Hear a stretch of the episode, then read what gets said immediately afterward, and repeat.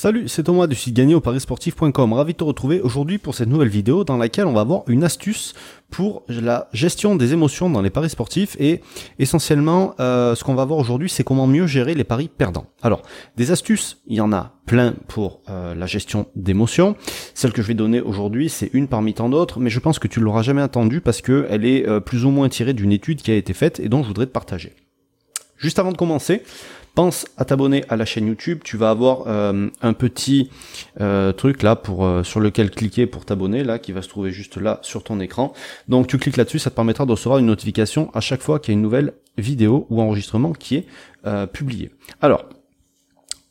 L'étude dont je te parlais aujourd'hui, c'est, elle a démontré que, en gros, si tu veux, et pour faire simple, perdre était 2,5 fois plus douloureux que gagner quelque chose. Une mauvaise nouvelle était 2,5 fois plus douloureuse qu'une bonne nouvelle. Enfin, une mauvaise 2,5 fois plus douloureuse qu'une bonne. Je sais pas si c'est ce que j'ai dit. Enfin bref, peu importe. En gros, l'étude que je vais te présenter aujourd'hui, elle a été faite sur, euh, elle a été faite sur des retraités et euh, des retraités qui jouaient en bourse et ils ont montré que ceux qui passaient énormément de temps devant leur ordinateur à suivre l'évolution des cours de la bourse étaient beaucoup plus stressés que ceux qui regardaient moins souvent. Donc ça paraît plus logique parce qu'ils sont beaucoup plus souvent exposés à avoir des émotions, qu'elles soient positives ou négatives. Euh, et malgré le placement qu'elles avaient fait, qui était très très peu risqué, toutes ces personnes, euh, et eh ben les, les, les comment s'appelle, les résultats étaient complètement différents. En fait, ils ont montré que les personnes qui regardaient donc euh, toutes les secondes, si tu veux, le risque de perte estimé sur l'année par rapport à l'investissement qui était très sécurisé qu'ils avaient fait, il était de 50%. Euh, S'ils regardaient une fois par jour, le risque de perte était de 45%. Si ils regardaient une fois par mois, le risque de perte est estimé à 35%. Si regardez une fois par trimestre, donc je vais marquer 3 mois, si j'arrive à dessiner mon 3, il est dégueulasse, mais c'est pas grave. Le risque de perte était de 25%, et ce, sur un an, le risque de perte était estimé à 5%. Donc, en gros, si tu veux, si tu regardais si à la place de ces vieux là, tu regardais euh, toutes les 5 secondes, en gros sur une année à 5 jours par semaine, tu as 260 jours parce que la bourse, on va dire qu'elle est ouverte que 5 jours par semaine. Donc ça te faisait en gros 130 émotions positives et 130 émotions négatives. OK?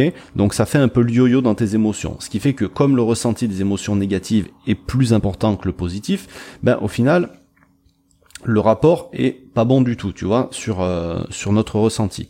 Si on regarde qu'une seule fois par jour, les 45%, ça ferait de 45% de risque de perte, ça veut dire que tu aurais 143 émotions qui seraient bonnes et que tu en aurais 117 mauvaises sur une année. Ce qui fait, encore une fois, que le ratio de 2,5, là, il n'y est pas du tout, donc ça compense pas. Si tu regardes une fois par mois, euh, donc tu vas regarder que 12 fois au cours d'une année, ça veut dire que tu vas avoir 8 mois en positif et 4 mois en négatif. Donc là, encore une fois, ça devient déjà plus intéressant parce que bah, tu vas être moins souvent exposé et en plus ça va être positif, mais il y a encore un facteur 2 qui est euh, bah, qui est en théorie, en tout cas qui rentre pas dans les clous. Et si tu vas plus loin, si tu regardes tous les trimestres, bah, tu vas avoir trois qui vont être en positif, tu vas en avoir un qui va être en négatif. Donc là, déjà, on rentre bien dans le rapport, et si tu regardes qu'une seule fois par an, au final, tu vas te rendre compte que tu es euh, positif parce que tu avais 95% de chances de gagner. Donc ça, ça concernait l'étude sur la bourse, évidemment, mais pas les paris sportifs. En gros, la morale de l'histoire et qu'on peut appliquer aux paris sportifs, c'est que au moins, tu vas être exposé aux émotions qui peuvent te causer du stress, au plus, euh, tu vas arriver à mieux vivre à mieux gérer, en tout cas, et à mieux vivre euh, tout ce que tu vas ressentir par rapport à tes paris sportifs. Donc, comme les paris sportifs, c'est censé être un projet à long terme, il, il pourrait être intéressant de arrêter de regarder 3, 4 fois, 5 fois, 10 fois par match comment le match se déroule quand tu as parié sur un match, parce que tu t'exposes à des émotions et forcément elles seront pas toujours positives, et quand ça va pas aller dans ton sens, tu vas être beaucoup plus stressé. Donc, tu pourrais regarder qu'une seule fois par jour tes résultats, mais là encore on a vu que ben, une seule fois par jour, c'est pas parce que tu vas perdre tel jour que le lendemain tu vas pas gagner, c'est pas parce que tu vas perdre trois jours de suite que tu vas pas finir en positif à la fin de la semaine, à la fin du mois et à la fin de l'année, d'accord? Donc il faut essayer de regarder, je vais pas dire le moins souvent possible tes résultats, pour éviter de te causer du stress inutile qui peut être préjudiciable parce que si t'es pas bien dans ta tête, tu risques de pas être bien dans tes analyses et ça risque de se ressentir sur tes résultats au bout d'un moment, d'accord? Il faut que il faut comprendre un truc, c'est que le, cerveau naturellement, il est pas préparé à ça. Donc, il faut prendre l'habitude il faut se forcer un petit peu, tu vois? Et c'est une habitude qui au final peut te rendre énormément de service. Alors, je vais te parler de mon cas perso.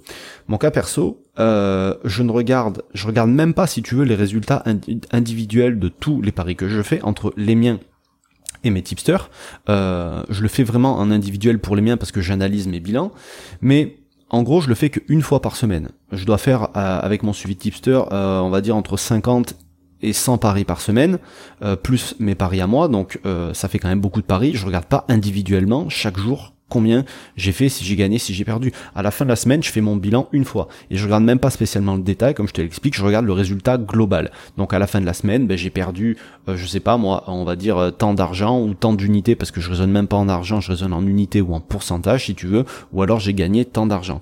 Et euh, ça, ça permet finalement d'arriver à te déconnecter des paris gagnants, des paris perdants et d'avoir une vision qui va être beaucoup plus long terme et d'être beaucoup plus à l'aise dans tes paris sportifs. Donc maintenant c'est à toi de jouer, à toi d'essayer euh, parce que le de, de, mettre ça en place de ton côté parce que le mental ça ça tient une part mais hyper importante dans la réussite dans les paris sportifs et si euh, bah, tu es déjà à l'aise avec ça tu peux nous en parler dans les commentaires. Alors d'ailleurs, si tu veux réussir ta première année dans les paris sportifs, je te recommande de regarder la vidéo qui va suivre juste après celle-ci. Euh, voilà, c'est dans laquelle je te parle de comment réussir ta première année. Donc ta première année, si tu te lances dans les paris sportifs et que tu veux faire ça sérieusement, ou alors si tu galères un petit peu aujourd'hui avec tes résultats pour essayer de faire une année euh, dont tu seras satisfait à la fin. Voilà, je vais donner euh, plein d'infos. je t'en parle donc dans la vidéo sur laquelle tu trouveras le lien juste en dessous de celle-ci. Sur ce, je te laisse. Passe une bonne journée, bonne réussite dans tes paris, à bientôt, ciao.